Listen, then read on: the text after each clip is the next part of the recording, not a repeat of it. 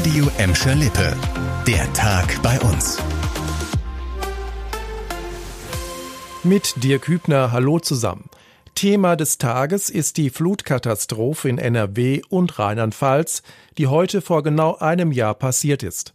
Und noch immer ist die Hilfsbereitschaft groß, auch aus Gladbeck. Die Gladbecker Fluthilfe ist immer noch vor Ort im Einsatz. Fast jedes Wochenende fahren Helfer aus Gladbeck und Umgebung in die betroffenen Gebiete, auch am kommenden Sonntag.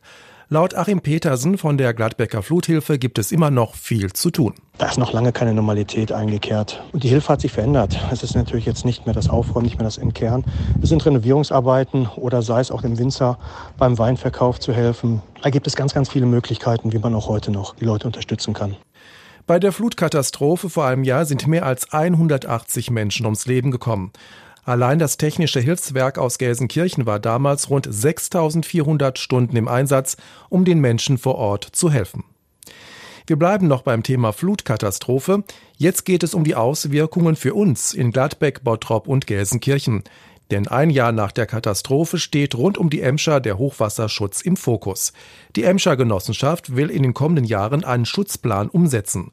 Leon Pollock erklärt, was geplant ist. Im gesamten Emscher Gebiet sollen die Deiche erneuert oder komplett neu gebaut werden. Freie Flächen wie zum Beispiel Felder sollen bei einem Hochwasser bewusst überschwemmt werden, damit das Wasser nicht bis in die Städte vordringt. Auch bei den Hochwasservorhersagen will die Emscher Genossenschaft aufrüsten. Das Konzept soll bis 2037 umgesetzt werden und rund eine halbe Milliarde Euro kosten.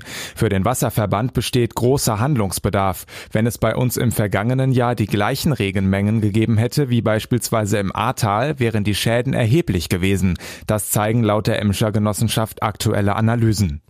Habt ihr auch ein 9-Euro-Ticket? Wenn ja, warum? Wenn nein, warum nicht? Das will die Festische von ihren Kunden in Gladbeck, Bottrop und Gelsenkirchen wissen. Auf der Homepage des Verkehrsunternehmens ist eine Umfrage gestartet. Dort fragt die Festische zum Beispiel, welche Fahrten die Kunden mit dem 9-Euro-Ticket machen und wie sie das Angebot von Bussen und Bahnen bewerten. Von Menschen, die das günstige Ticket nicht nutzen, will das Unternehmen wissen, was für sie dagegen spricht. Die Umfrage soll bis Ende August laufen.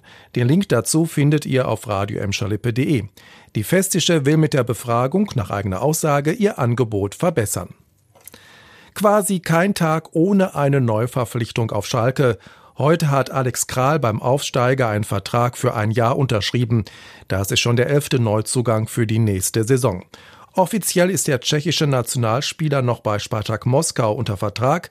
Zuletzt war er an West Ham United in der Premier League ausgeliehen. Auf Schalke soll der 24-Jährige das zentrale Mittelfeld verstärken. Er ist schon im Trainingslager in Mittersil und bereitet sich vor Ort mit der Mannschaft auf die Bundesliga-Saison vor. Also herzlich willkommen. Das war der Tag bei uns im Radio und als Podcast. Aktuelle Nachrichten aus Gladbeck, Bottrop und Gelsenkirchen findet ihr jederzeit auf radio und in unserer App.